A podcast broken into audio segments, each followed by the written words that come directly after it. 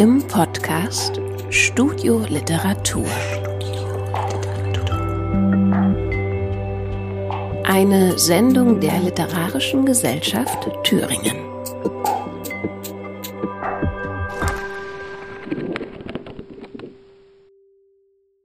Liebe ZuhörerInnen, willkommen zu dieser Ausgabe von In guter Nachbarschaft, die wir dem Jungen Literaturforum Hessen-Thüringen widmen möchten.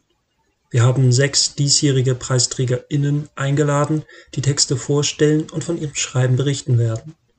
Unser Interview fand in großer Runde digital statt.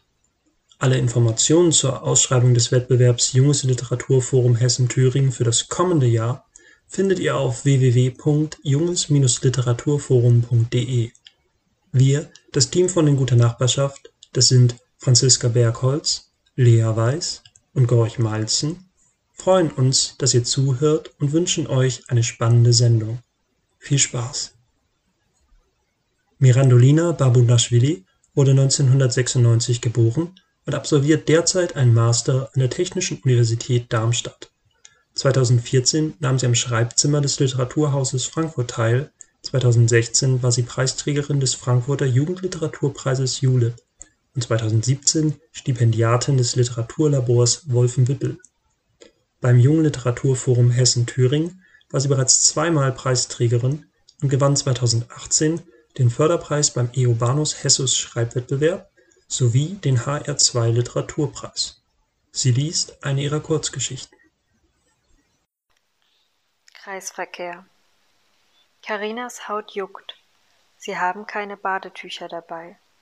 Das Salz hat weiße Flecken auf der Haut hinterlassen.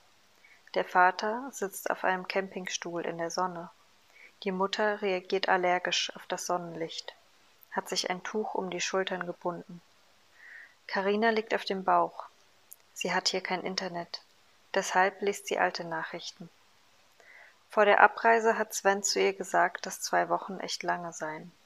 Zwei Wochen seien so lange, dass er nicht weiß, ob sich ein Treffen danach noch lohnt. Die Mutter zieht an einer Zigarette. R1 Slimline.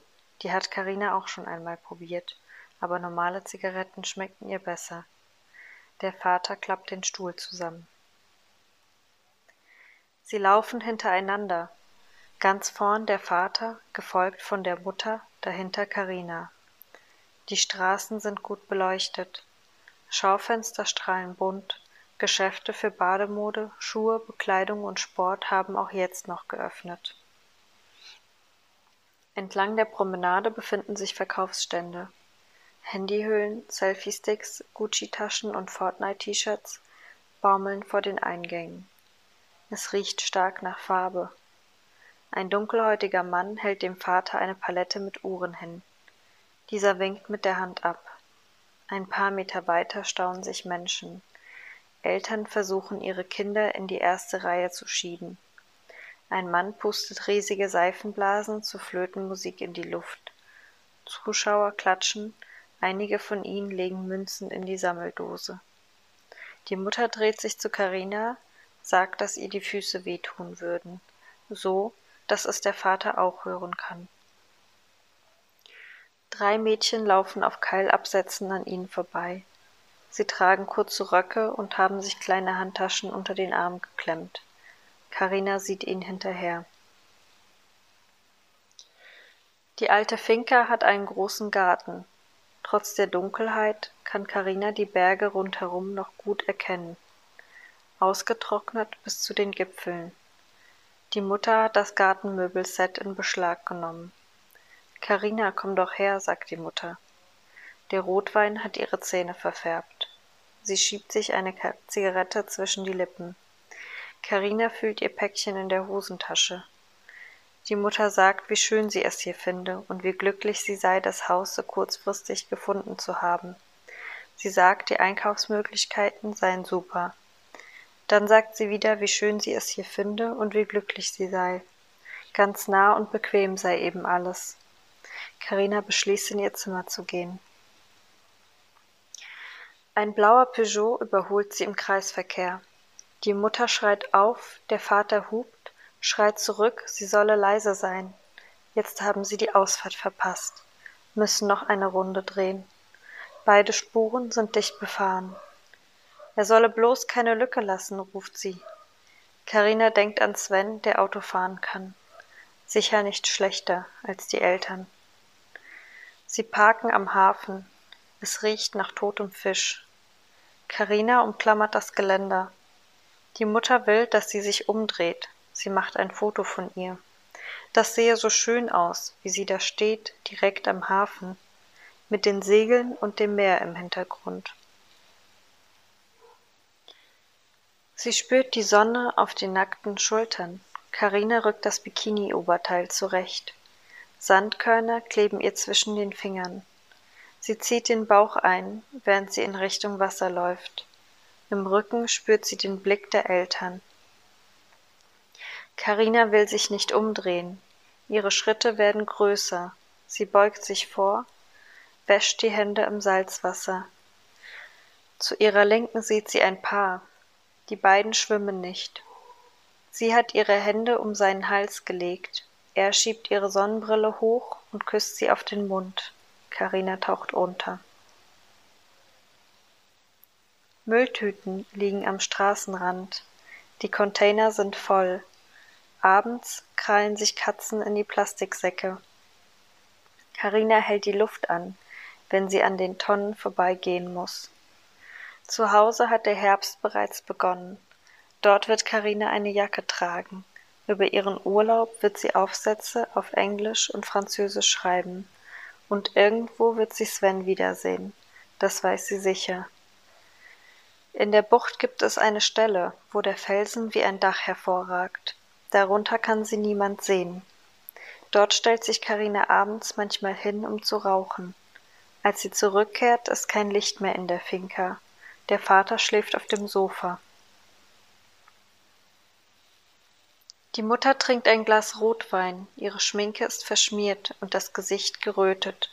Der Rest ihres Körpers ist weiß geblieben. Karina setzt sich zu ihr. Die Mutter sagt, wie toll es diesmal gewesen sei. Im nächsten Jahr würden sie wiederkommen. Der Vater läuft durch die Zimmer, muss sich sicher sein, dass sie nichts vergessen werden.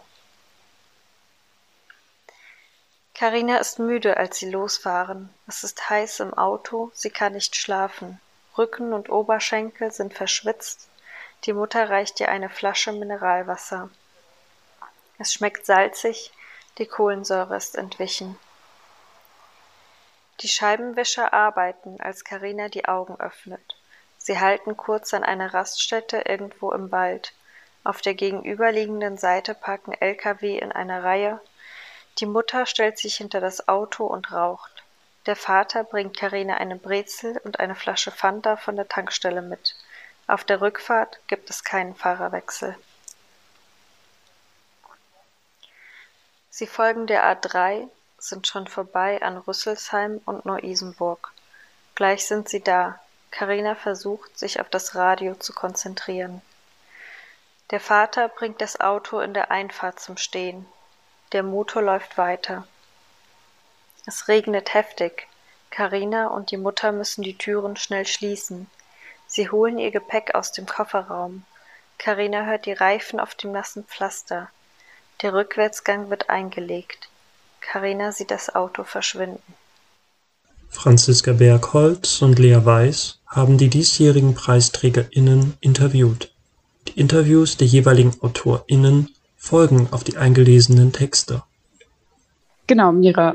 Deine Kurzgeschichte in der Nagelprobe handelt von einem Nachwuchsspieler im Fußball und dem Leistungsdruck, der durch seine Familie entsteht. Und wir haben uns gefragt, ob du Erfahrungen in dem Bereich hast, ähm, so Leistungssport und was damit an Druck entsteht. Ähm, tatsächlich äh, muss ich zugeben, ich bin der wahrscheinlich unsportlichste Mensch der Welt und ähm, habe auch während meiner Schulzeit sehr erfolgreich äh, versucht, den Sportunterricht möglichst zu umgehen und nicht daran teilzunehmen. Also ich habe, glaube ich, vor einem Jahr angefangen, äh, ein bisschen laufen zu gehen, aber sonst habe ich mit Leistungssport eigentlich persönlich gar keine Erfahrung. Genau. Ich war aber öfter bei Fußballspielen dabei, sagen wir es so. Das heißt, du hast dir das Thema einfach so ausgesucht.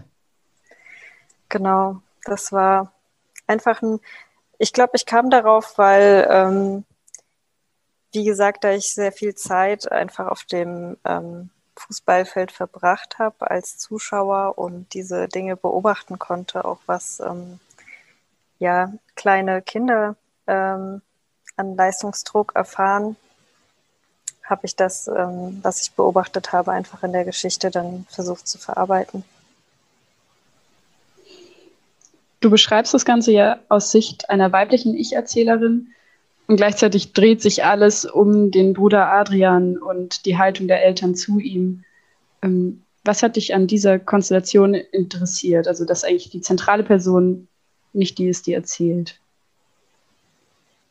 Schwierige Frage. Ähm, ich glaube vielleicht, ähm, wenn ich jetzt zum ersten Mal darüber nachdenke, äh, glaube ich tatsächlich, ist es der Punkt, dass man, wenn man sich selbst ähm, in dieser Lage befindet und diesem Druck ausgesetzt ist, wahrscheinlich ähm, das gar nicht wahrnimmt und den ähm, ohne Hilfe von außen oder ohne so einen ähm, Hinweis äh, dass das vielleicht gerade, dass, dass es einem vielleicht gerade nicht gut geht und man sich in einer ähm, nicht guten Lage befindet, gar nicht da, da rauskommt.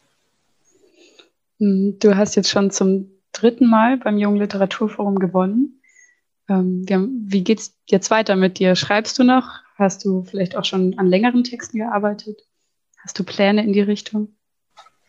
Ähm, definitiv Pläne habe ich, aber zur Umsetzung hatte ich bisher ähm, noch nicht so viel Zeit. Also ich hatte ja vorhin schon erwähnt, dass ich gerade ähm, meine Masterarbeit schreibe. Wenn ich damit fertig bin, dann würde ich gern ähm, anfangen, vielleicht in etwas längerem zu schreiben.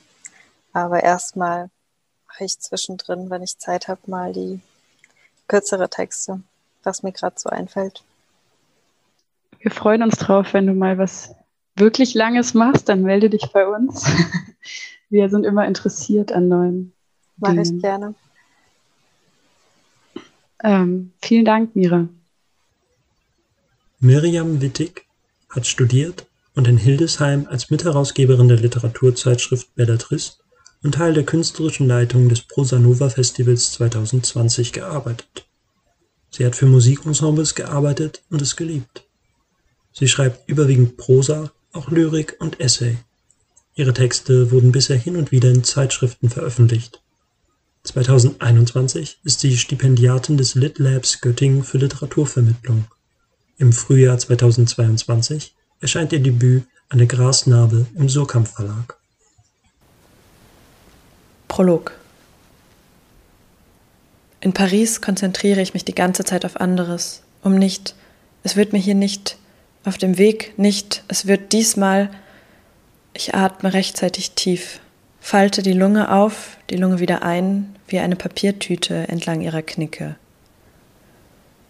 Wenn ich die Augen einen Moment über das Blinzeln hinaus schließe, sehe ich wieder ein, sehe ihn in die Luft gehen, mich unter einen Klappsitz falten zum Schutz, sehe ich, eingezogen der Kopf, fühle die Druckwelle, höre, sehe, wie einer eine Widmung und dann etwas drückt. Eine Widmung schreit er raus und danach alles zerfetzt. Ich öffne die Augen, als ob ich wissen kann, was eine Druckwelle mit dem Körper macht.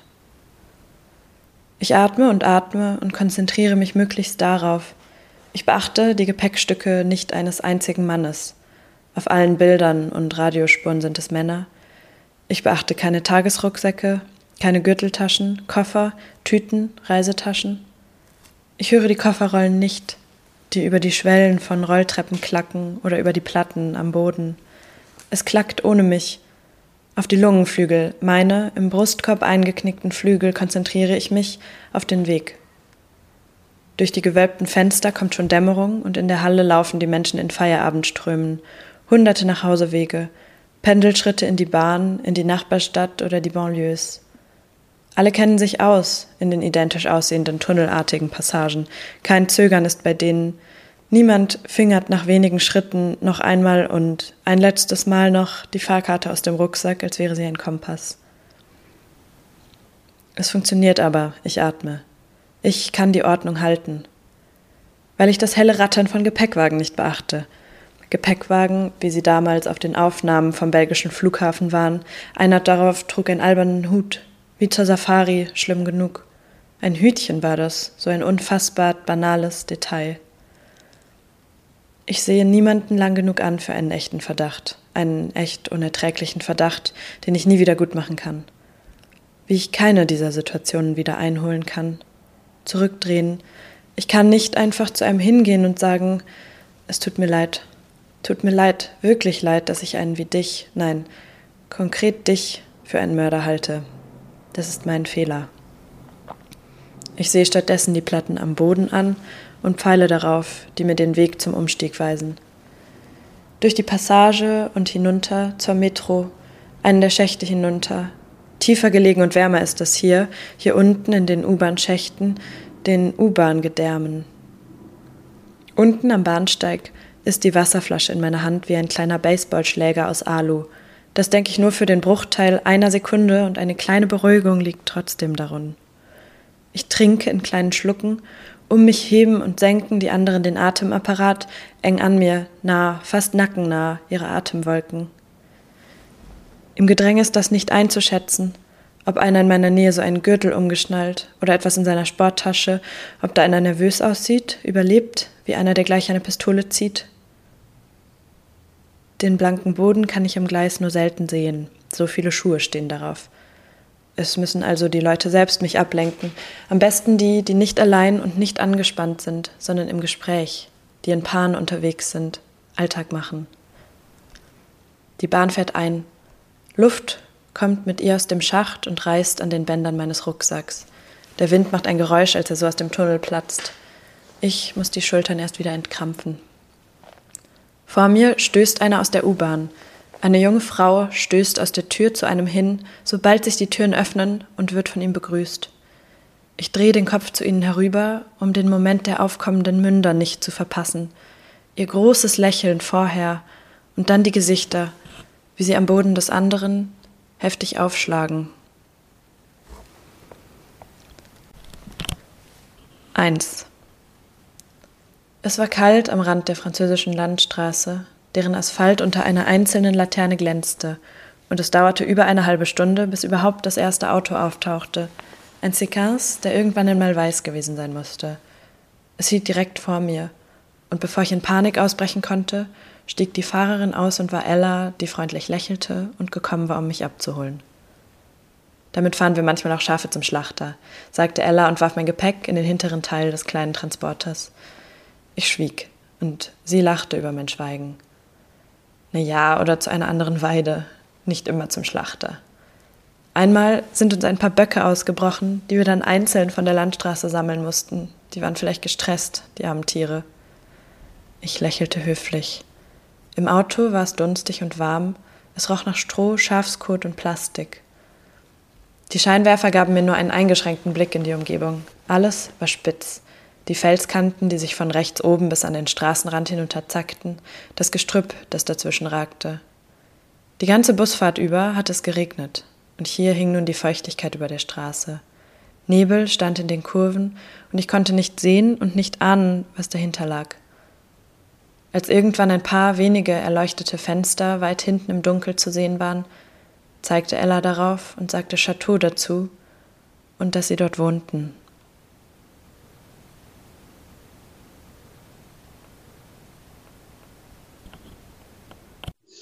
Mirjam, ja, die erste Frage.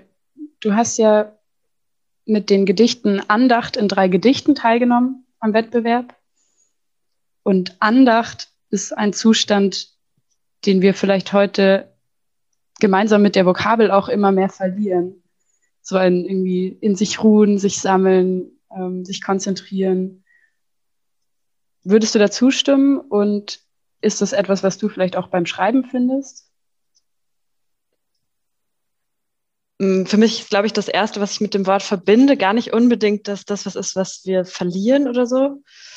Ähm, aber ich habe jetzt aus verschiedenen Gründen und über lange Zeit äh, mich im Schreiben auch relativ viel mit so Mensch-Natur-Verhältnissen auseinandergesetzt und ähm, das hat relativ schnell auch mit Trauer zu tun und mit Traurigsein und ich verbinde mit Andacht tatsächlich eher so eine, mm, so eine Art, mit Trauer umzugehen.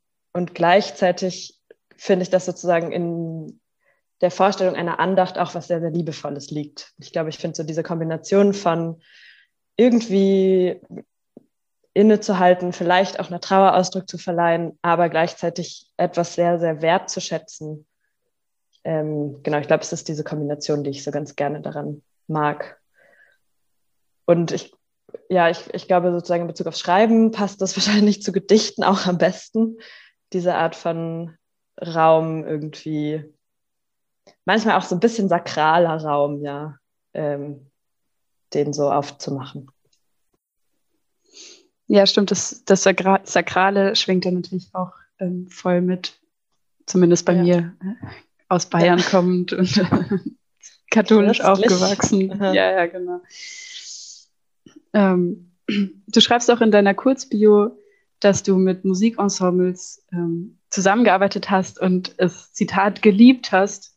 Hat das auch Einfluss auf dein Schreiben gehabt, so die Zusammenarbeit mit MusikerInnen oder war das eher getrennt dafür?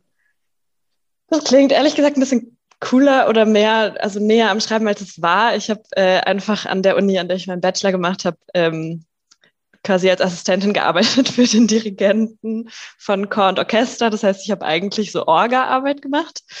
Ähm, aber ich glaube, dass, also eigentlich ist wie so der erste Text, mit dem ich mal äh, bei einer Literaturwerkstatt war in, im Literaturhaus Frankfurt, war so eine Art von Versuch, so eine Musikhörerfahrung ähm, auszuschreiben oder so. Das heißt, irgendwie steht für mich, glaube ich, so eine Sehnsucht, das, was bei Musik passiert, irgendwie ins Schreiben zu bringen, das steht so voll am Anfang. Ich bin jetzt im Moment, habe ich damit nicht so viel zu tun, aber ich finde auf jeden Fall, dass da, ähm, dass es interessante Überschneidungen zwischen den beiden gibt. Und ich bin richtig neidisch, wenn Leute coole so Text, Musik, Klang, Kunst auch in Kooperationen machen. Das wäre auf jeden Fall noch ein kleiner heimlicher Traum, dass es sich irgendwann mal ergibt. Ja, klingt, ähm, klingt cool. Und das ist natürlich auch was, was gerade bei Gedichten irgendwie auch immer eine Rolle spielt, so das Musikalische und Rhythmische. Voll.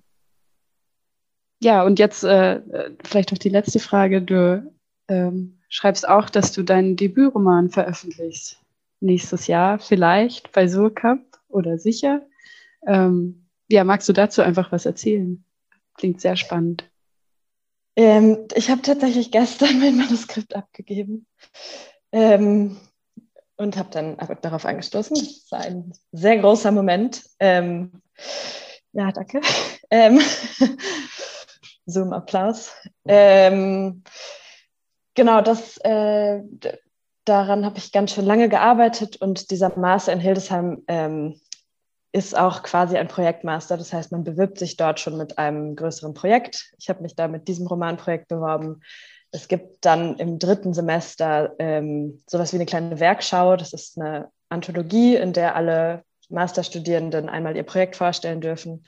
Und das wird verschickt an Agenturen und Verlage. Und ich hatte das super krasse Glück, dass dann aus dem Verlag jemand auf mich zukam ähm, und wir uns richtig gut verstanden haben und ich irgendwie das Gefühl hatte, äh, wir können sehr gut über diesen Text zusammen reden. Und dann gab es einen sehr langen Prozess tatsächlich, bis äh, wir zum Vertrag kamen. Aber seitdem bin ich äh, sehr aufgeregt. Den Vertrag habe ich im November unterschrieben und das Buch erscheint nächsten Frühling. Also diese Prozesse sind sehr, sehr langsam. Wow, mega spannend. Ähm, wir sind auf jeden Fall auch gespannt und ähm, wir laden auch immer Romanautorinnen ein. Also ähm, genau. Marie Schmalfuß wurde 1999 in Greiz geboren und studiert aktuell Psychologie an der Fernuniversität Hagen. Sie war bereits 2016 und 2019 Preisträgerin beim Jungliteraturforum Hessen-Thüringen. Was ist die Farbe von Einsamkeit? Die Farbe von Einsamkeit ist die Farbe deiner Schuhe, wenn du sie an einem schönen Sonntag vor deinem Haus putzt und darauf hoffst, dass jemand an dir vorbeiläuft und dich anspricht. Aber sonntags geht schon seit langem keiner mehr spazieren. Das Trikot deines Sportvereins ist mit der Farbe von Einsamkeit bedruckt. Du hast dich angemeldet, weil du dachtest, ein echtes Team bedeutet echte Freundschaft. Aber du bist nur ein einzelner im Wind wehender Farben. In deinem Cocktail ist die Farbe von Einsamkeit gemixt. Um dich springen und tanzen hunderte Menschen, winden sich im Takt der Melodie fetzen und du sitzt trotzdem allein mit deinem Cocktail an der Bar und bleibst für den Rest des Abends einsam. Und du meldest dich zum Sprachkurs in der Abendschule an und der Lehrer kritzelt die Farbe von Einsamkeit in fremden Wortkonstellationen an die altmodische Tafel, denn du denkst, Sprache verbindet. Aber jeder ist fixiert auf die Hieroglyphen auf seinem Papyrus und du verstehst kein Ägyptisch. Also fährst du in den Urlaub mit deiner neuen Sprache und die Farbe von Einsamkeit ist die des Meeres. Du hast dir speziell diesen gut besuchten Strand ausgesucht, an dem die Wellen von Lärm dich überschwemmen und du in der Einsamkeit ertrinkst. Keiner hört dich. Du bezahlst dein Camgirl, mit dir ganz allein zu reden, und während sie sich langsam auszieht, bemerkst du die Farbe von Einsamkeit an ihrem BH. Und plötzlich weißt du, dass sie nur für dich da ist, weil du ihr Geld bezahlst und sie ihr Job ist, sich auszuziehen. Eines Tages fängst du mit dem Rauchen an, denn bei jeder Raucherpause auf Arbeit, bei jedem einsamen Clubbesuch scharen sich alle Raucher zusammen und rauchen ihren Krebs getränkt in der Farbe von Einsamkeit. Aber der Kreis ist schon geschlossen und es schmeckt widerlich. Sonntags sitzt er auf den Bänken in der Kirche, die mit der Farbe von Einsamkeit lackiert sind. Zusammen singt er Lieder, betet zu Gott, aber Gott lässt sich einsam zurück.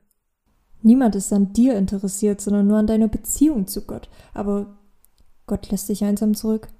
Du erkennst die Farbe von Einsamkeit auf deiner Tastatur, während du Bilder von nahen Bekannten kommentierst, in der Hoffnung, dass dich jemand bemerkt und mit dir eine Unterhaltung führen möchte, gefüttert mit Smalltalk-Brotstücken. Im Skatepark trägst du Knieschütze in der Farbe von Einsamkeit. Doch sie schützen dich nicht vor dem Fall auf den Realitätsboden und skaten konntest du noch nie. In den Fotos auf deinem Handy kannst du die Farbe von Einsamkeit entdecken, wenn du die Menschen siehst, die irgendwann mal deine richtigen Freunde waren und später die siehst, die sich jetzt als deine Freunde verkleiden. Die Schachfiguren auf deinem Schachbrett haben die Farbe von Einsamkeit, während du wie dein eigener Computer gegen dich selbst spielst. Auf der Erfolgswelle reiten dein eigener Feind und Freund. Der Barista schüttet die Farbe von Einsamkeit in deinen Kaffee. Du setzt dich an einen freien Tisch und denkst über den schlimmen Smalltalk nach, den dir jemand als Rucksack auf den Rücken binden würde, wenn du zusammen mit ihm her wärst. Das Bild, welches im Museum gerade vor dir hängt, ist gemalt mit der Farbe von Einsamkeit. Keiner möchte deine Meinung zu dem Bild hören. Es ist eigentlich ganz hübsch. Du machst deinen Roadtrip mit einem alten Schrottauto, von dem die Farbe von Einsamkeit in kleinen Fetzen abbröckelt. Du gehst campen, du schläfst in schäbigen Hostels, du fährst, hörst Musik, bist einsam. An einem schönen Tag entschließt du, abends an einem beliebten Spot den Sonnenuntergang zu bestaunen, der dich mit der Farbe von Einsamkeit anstrahlt. Um dich herum verschmolzene Herzen. Und du ein einzelnes trauriges Herz voller Sonnenstrahlen. Zu Silvester möchtest du ein Festessen zubereiten und teilst mit dir alleine ein Raclette. Kein Schubsen, kein langes Warten, keine gemeinsame Feier. Im Sommer veranstaltest du zu deinem Geburtstag eine Grillparty. Das Grillfleisch gebraten in der Farbe von Einsamkeit. Eigentlich lohnt es sich nicht für einen einsamen Wolf, das Feuer zu schüren, aber das ist dein Geburtstag. Die Chipstüte ist mit der Farbe von Einsamkeit eingefärbt, die du abends verdrückst, während du im Kino einen drittklassigen schlechten Schinken schaust. Keiner ist im Kino, denn niemand mag schlechten Schinken. Die Farbe von Einsamkeit ist die Farbe deines Rotweins, den du dir manchmal zu einem selbstgekochten, exquisiten Abendessen einschenkst. Ach, Rotwein schmeckt dir überhaupt nicht, aber so macht man das beim Dinner. Nachts kuschelst du dich an dein Kissen, gebleicht mit der Farbe von Einsamkeit. Es riecht nach einer Person, die nie hier war. Und du hörst ein leichtes Brechen in deinem Herzen. Und du schaust in den Spiegel und siehst die Farbe von Einsamkeit an dir haften. Du versuchst sie von dir zu schrubben. Nichts ändert sich. Du bist ein einsames Herz, welches so viel Liebe und Freude geben kann. Du hast genug von all den Versuchungen, eine Blume, die Hoffnung, in einem Feld voller Stacheln die Niederlagen zu finden. Es ist genug. Es ist genug, du hast genug. Trauer angespart, um einen See zu füllen, der sich über eine meilenweite Meilen weiter erstreckt. Genug Löcher in die Wand gestarrt und wieder mit der Frage, was ist falsch gefüllt. Genug. Es ist genug, es ist genug, du forderst das Leben heraus. Gibst ihm eine letzte Chance und wartest. Und bleibst ruhig, machst nichts und wartest. Du genießt dein Leben an einem sonnigen Tag im Park. Du legst dich auf eine Parkbank, Arme hinter den Kopf verschränkt. Zufrieden lächelst du der schönsten Sonne der Erde entgegen. Ist hier noch Platz? fragt sie. Und du lächelst der schönsten Sonne der Erde zu, denn ihre Schuhe haben nicht die Farbe von Einsamkeit.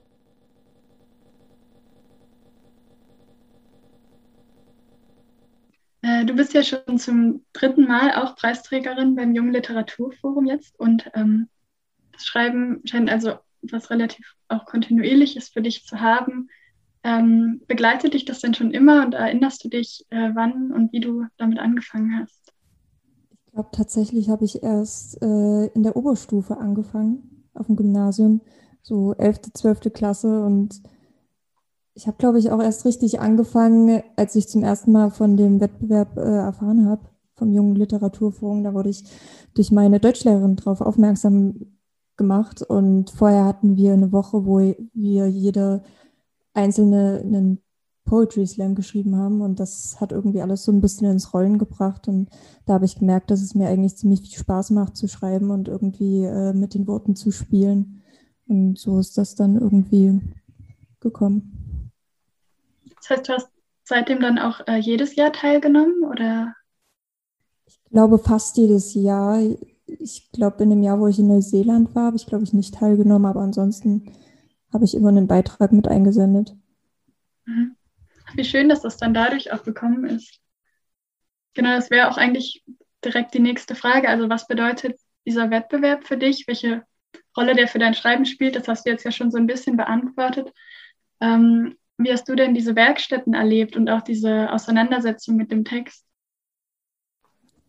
Ich war ja bisher einmal mit bei der Werkstatt dabei und es hat mich auf jeden Fall sehr viel weitergebracht, wenn man schaut irgendwie doch anders auf den Text drauf und schaut vielleicht noch mal kritischer drauf und ich habe vorher ja noch nicht so viel geschrieben gehabt und hatte ja auch noch nicht so viel Erfahrung, war ja da auch noch äh, recht jung, auch wo ich zum ersten Mal mit teilgenommen habe. Da war ich, glaube ich, 17.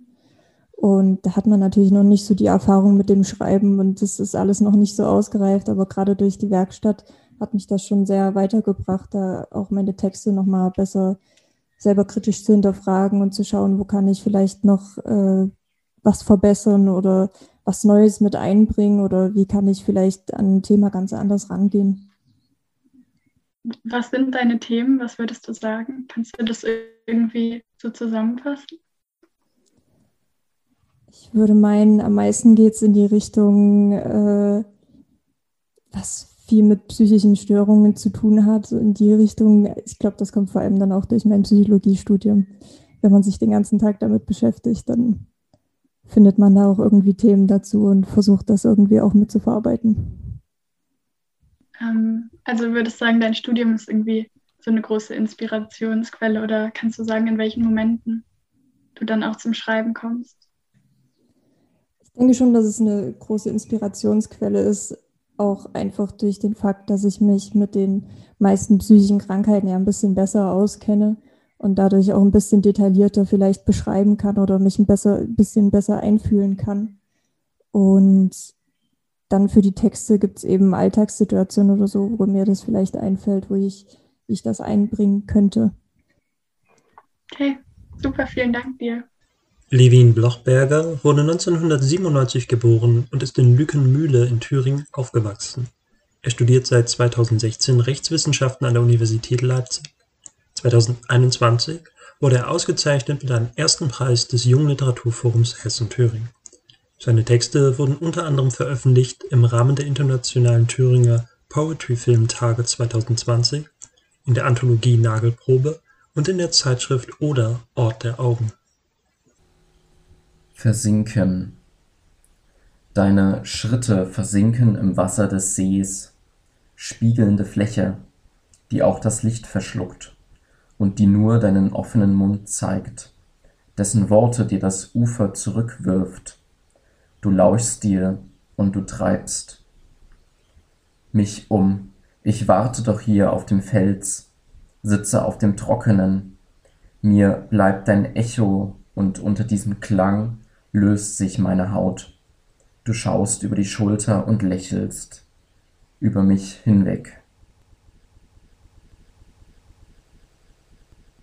Lieber Levin, wenn ich deine Texte lese, dann wirkt das immer wie, ein, wie eine Zwiesprache. Es wird jemand angeredet und oft steckt auch ein Konflikt drinnen. Denkst du beim Schreiben an bestimmte Personen, an die du dich richtest? Ja, manchmal. Ähm, meistens mich selbst, weil es oft eine Zwiesprache mit mir selbst ist, eine äh, Auseinandersetzung mit mir selbst. Und ähm, ja, vielleicht auch den verschiedenen Seiten der eigenen Persönlichkeit.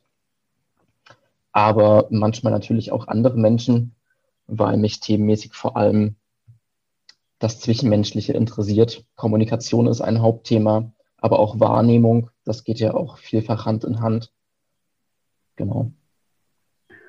Ähm, und in, in deiner, in deiner Bio, Bio schreibst du, dass du 2020 bei den Thüringer Poetry Filmtagen mitgemacht hast, und zwar in The Art of Video Haiku. Ähm, kannst du kurz erklären, was ein Video Haiku ist?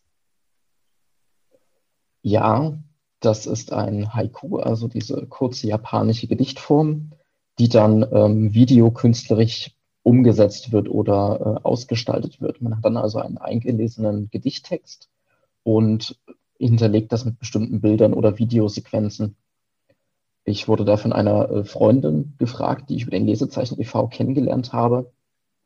Und die hatte einen entsprechenden Workshop in Weimar veranstaltet, um Video-Haikus zu produzieren und hatte mich gefragt, ob ich die Haikus dafür schreiben kann.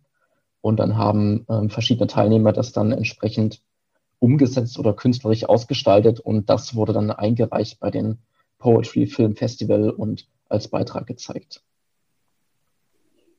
Wie war das dann für dich, deine Videos, äh, deine, deine Gedichte in Videos umgesetzt zu sehen? Wir haben es ja jetzt alle auch ein bisschen erlebt bei der Preisverleihung, aber vielleicht für dich konkret? Also ich finde sowas immer wieder sehr interessant, weil jeder Leser natürlich auch eine eigene Interpretation der Texte mit sich bringt. Also es gab Teilnehmer, die haben die Texte sehr bildhaft unterlegt und quasi beschreibend das untermalt, was in den Texten geschildert wurde. Es gab aber auch andere Künstler, die haben ja kon konträr dagegen gearbeitet und gerade andere Aspekte dann neu in den Text eingebracht durch Bilder oder Videosequenzen. Und das gibt natürlich nochmal eine ganz neue Ebene, um die Texte zu verstehen oder auch zu interpretieren. Also es ist sehr interessant. Man selbst würde vieles nicht so machen. Man versteht seine eigenen Texte oft anders. Aber sobald man sie irgendwo veröffentlicht, dann hat man sie natürlich aus der Hand gegeben und muss natürlich auch ähm, ja, sehen, wie andere damit umgehen. Hat das äh, bei deinem Schreiben was verändert, mit Bildern dann zu arbeiten? Beziehungsweise vielleicht auch die Frage, gehst du beim Schreiben von Bildern aus oder eher vom Klang? Oder kannst du das gar nicht sagen? Schwierig. Also ich glaube, verändert hat sich nicht wirklich viel. Ich gehe auch weniger von Bildern oder vom Klang aus, wenn ich schreibe. Es geht bei mir eher um die Gedanken und den Inhalt. Man hat ein, ein bestimmtes Thema oder einen bestimmten Gedankenstrang und dann versuche ich das in Worte zu fassen, umzusetzen und auch irgendwie zu schildern oder zu erklären, was da gerade passiert.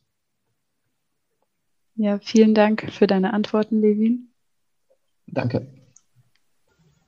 Leona Vilajew wurde 1996 geboren. Sie studiert das Leben im Selbststudium und seit Oktober 2018 auch Drehbuch an der Hochschule für Fernsehen und Film München. 2018 war sie Preisträgerin beim Treffen junger AutorInnen. Eine Frau, die schläft. Es ist soweit. Sie wartet. Worauf sie nicht wartet? Dass die Kinder groß werden. Sie hat keine. Dass die Kinder klein bleiben. Sie hat keine. Dass der Mann endlich mal wieder was im Haushalt Sie mag keine Klischees. Und sie hat keinen Mann, Freund, keine Frau, Freundin, Nachbarin, durch deren haben Sie noch Zucker? Frage sie in die Welt der nachbarschaftlichen Kaffeekränzchen eingeführt wird. Sie mag das Klischee nicht von einer einsamen Frau ohne Katze, die schläft, wacht, isst, scheißt und manchmal den Tod erahnt, wie die immer selbe gurrende Balkontaube die Brotkrumen im Küchenregal unten links. Sie ist zu jung, um einsam zu sein, also wartet sie. Im Sommer wird sie einen neuen alten Körper den Main entlang spazieren tragen. Sie wird in einem bunten Spaghettikleid Menschen winken, damit die adrigen Hautlappen ihrer Oberarme schmucke Laute von sich geben. Nicht Schwabbel, Schwabbel, sondern Tada! Sie wird dir winken. Du wirst, eine Eiswaffel in der einen Hand, ein Kind an der anderen, einer alten Dame entgegenlaufen, deren adrige, winkenden Arme dich anschreien. Tada! Ja, dich, nicht deine Eiswaffel oder dein Kind. Und du wirst was denken.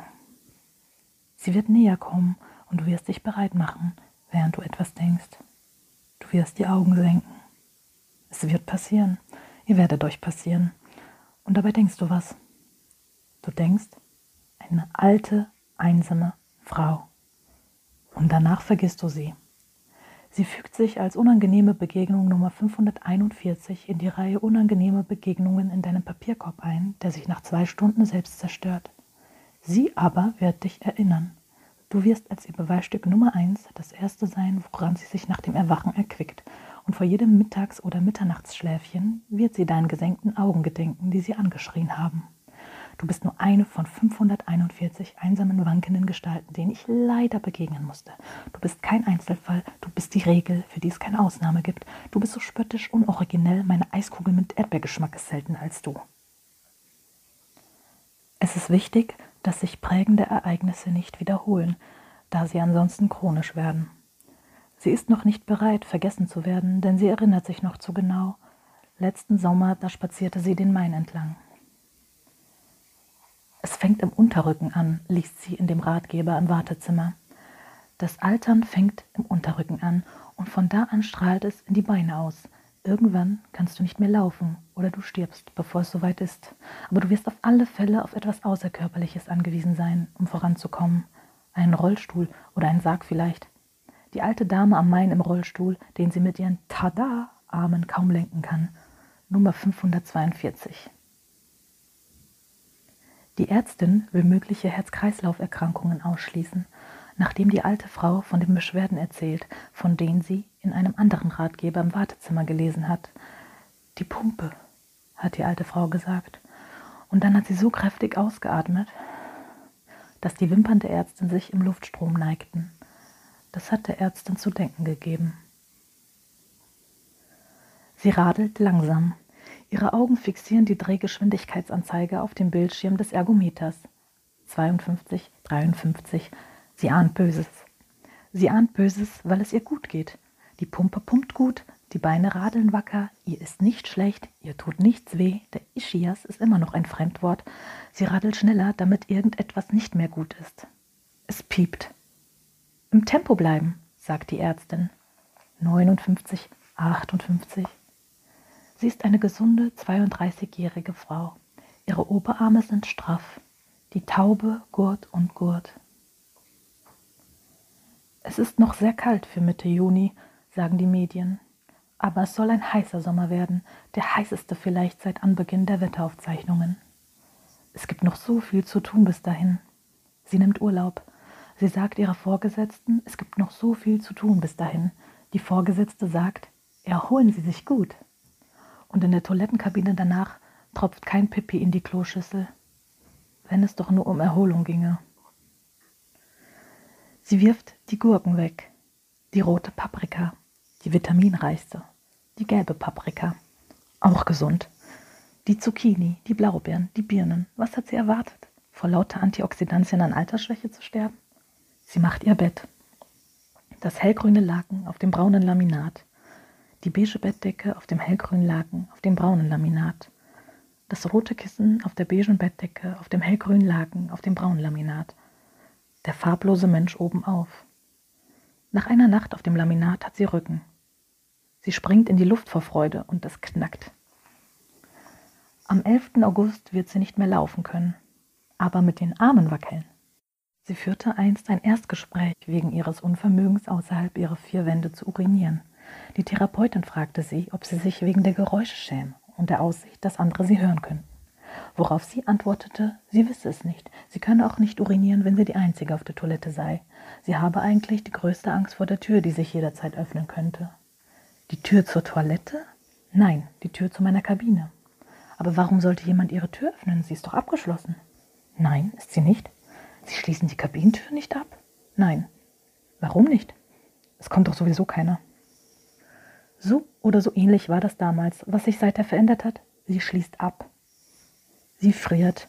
Es ist kalt für Mitte Juni und der Laminatboden transportiert die Kälte mit Freude durch Laken und Decke und Kissen in den farblosen Menschen, der nicht altert. Sie hat irgendwas vergessen, sie erinnert sich nicht. Sie surft im Internet und hasst sich dafür, weil alte Menschen wohl recht selten im Internet surfen. Sie surft auf Reddit. Kein alter Mensch kennt Reddit. Sie ist in irgendeinem komischen Forum gelandet. Peace in Oblivion schreibt I KMS tonight.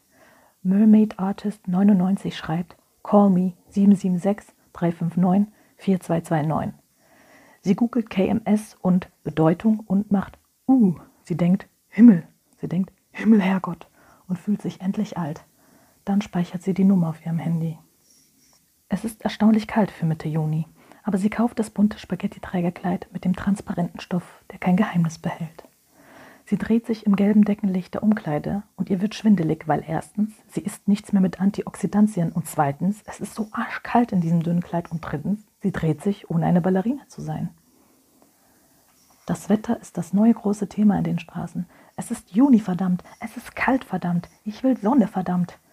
Die Jungen, die Alten, die Mittelalten panikieren. Sie wird langsam auch ein wenig unruhig, ihren Plan betreffend, die am 11. August am Main zu begegnen, bei jenen so sommerlichen Temperaturen wie dem letzten Mal. Du eine Eiswürfel in der einen Hand, ein Kind an der anderen und der Papierkorb entleert dazwischen, bereit für die nächste Füllung. Scheiße, ihr wird schwindelig. Sie setzt sich auf den Bordstein, und wenn das kein Klischee ist. Sie bläst Luft aus. Und keine Wimper neigt sich. Niemand sitzt ihr gegenüber. Niemand überprüft ihre Herzfunktionen. Aber die Kassiererin wünschte einen netten Tag. Sie weint in ihren Schoß wie das 14-jährige Mädchen, das sie immer sein wird. Am 11. August hast du eine junge, einsame Frau gefragt, ob sie Hilfe braucht und deinem Kind die Eiswaffel in die Hand gedrückt, um die Frau zu stützen. Sie wankte schließlich und sie fiel so tief in dich hinein, dass sie bis heute in dir haust. Du wirst nie vergessen, wie einsam du bist. Es ist wieder Winter. Und sie weiß plötzlich, es wird erst Sommer werden, wenn sie ihren Winterschlaf beendet hat.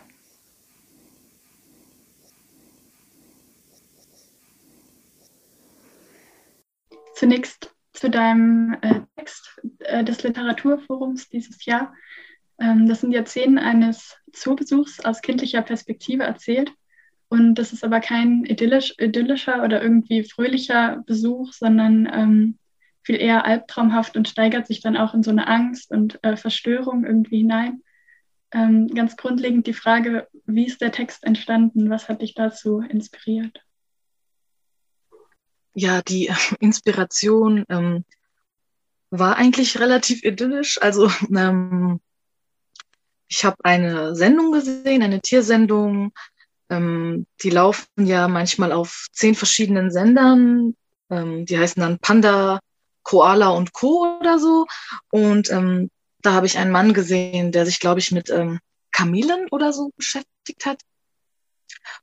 Und ich habe mir gedacht, wow, irgendwie ist ein Zoo so eine, es hat, es bietet schon so viel, ähm, worauf man sich beziehen kann, allein weil da schon so viele Tiere sind und so viele Menschen und ähm, Publikum.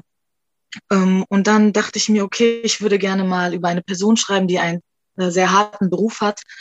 Ähm, ich weiß, studieren ist auch hart, aber ich hatte es so ein bisschen satt, über studierende Menschen zu schreiben. Und ähm, deswegen wollte ich dann eigentlich über eine Tierpflegerin schreiben. Ich habe dann aber gemerkt, dass mich die Perspektive von einem Kind in dieser Kulisse irgendwie mehr interessiert hat. Genau. Ähm, das ist schön, dass du das sagst. Ich hatte nämlich auch als nächste Frage aufgeschrieben, was hat dich an der kindlichen Perspektive gereizt? Ähm, also ehrlich gesagt, ähm, waren es keine bestimmten Szenen in meinem Leben, aber es gab Momente, ähm, in denen ich ähm, so die Brutalität der Welt irgendwie nicht ganz fassen konnte. Und ähm, in diesem Alter, in diesem kindlichen Alter, glaubt man auch, dass es irgendwie nie besser wird oder nie anders wird, weil man lebt so im, im Moment. Und ähm, wie schmerzhaft eigentlich auch schöne Erinnerungen sein können. Ähm, wo andere sagen, ach, weißt du noch, du warst da im Park. Aber für das Kind ist es dann gar nicht so schön, weil ein, eine einzige Situation hat es so verletzt. Und ich weiß, dass es bei mir öfter vorkam und dachte mir, ich würde gern darüber schreiben, ohne aber von mir selbst zu schreiben. Ja. Hm, ich finde, das kommt auch wirklich gut rüber. Ähm, würdest du sagen, es ist öfter das Persönliche, was dich inspiriert zu deinen Texten? Und ähm, gibt es irgendwie genau allgemeine Momente, in, in denen du äh, schreibst? Und genau, wie entstehen deine Texte? Kannst du das irgendwie festmachen? Ähm, also ich glaube persönlich, also ich glaube, dass da immer sehr viel Persönliches drin ist. Ähm, aber ich merke, dass ähm, mir das Schreiben mehr Spaß macht, wenn ich versuche, das alles zu abstrahieren. Also es ist vielleicht irgendwie das Grundthema ist persönlich, aber dann möchte ich einfach ähm, das mit einer ganz anderen Person verbinden oder auch einem anderen Geschlecht oder ich möchte dann davon weggehen, weil ich finde, dann kann ich persönlich auch mehr wagen mit der Geschichte. Ähm, weil es gibt irgendwie nichts zu verlieren, wenn es ein bisschen weniger mit einem selbst zu tun hat. Man kann sich irgendwie mehr ausleben und es gibt auch mehr zu erforschen. Und ich finde auch andere Menschen immer sehr viel interessanter als ähm, mich selbst, weil mich selbst kenne ich jetzt schon ein paar Jahre und irgendwann ist es dann auch gut. Und deswegen finde ich es dann auch gut, ähm, andere Menschen ein bisschen mehr zu erforschen, ja. Vielen, vielen Dank. Dankeschön. Emma Jürges wurde 2001 geboren und ist in Krefeld aufgewachsen. Sie studiert Psychologie in Jena, spricht Pferdisch auf Sprachniveau B1, B2 und hat einst viel Theater gespielt und gemacht. Jetzt sammelt sie in ihrer Freizeit gern Karma-Punkte und denkt sich coole Projekte für das Online-Magazin Koks und Kakao aus. Sie war Preisträgerin des 35. Treffen junger AutorInnen in Berlin und veröffentlicht gelegentlich Texte in Literaturzeitschriften. Ich spüre den Schrei hinter meinen Gitterrippen, gefangen oder behütet. Egal, mir hört ja eh niemand zu. Aber ich will Welten zusammenschreien, und zwar alle Welten. Die Krefeld-Welt hinter mir, die Jena-Welt vor mir, die München-Welt bei dir, die objektiv wahre Welt. Ich will Welten zusammenschreien, bis sie zusammenfallen und hoffen, dass sie mir in die Arme fallen. Ich will schreien. Ich will schreien, bis ich heiser bin. Ich will meine Ohnmacht zusammenschreien. Ich will, dass du mich brauchst. Ich will, dass sie mich hört. Ich will deine Schmerzen nicht mehr als meine spüren müssen. Ich will, dass ihr mich mögt. Ich will mich nicht mehr so verloren fühlen. Ich will nicht mehr so viel zweifeln. Ich will irgendwo zu Hause sein. Ich will wissen, was richtig und was falsch ist. Ich will, dass alle Menschen reflektiert sind.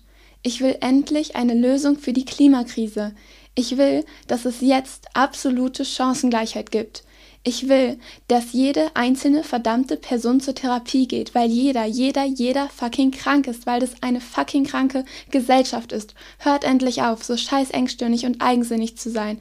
Wir sind im 21. Jahrhundert. Therapie ist nicht mehr für Verrückte, also hört auf zu sagen, ihr könntet eure blöden Probleme alleine lösen und sie dann doch an mir und der Erde auszulassen. Ich will, dass ihr euch verdammt nochmal alle um euch selbst kümmert, dann müsstet ihr euren Selbsthass nicht mehr an anderen auslassen. Ich will, dass ihr euch verdammt nochmal alle um mich kümmert. Ich will niemanden brauchen. Ich will mehr Selbstvertrauen. Ich will mehr positive Vibes. Ich will mehr gute Songs von Okay, danke, tschüss.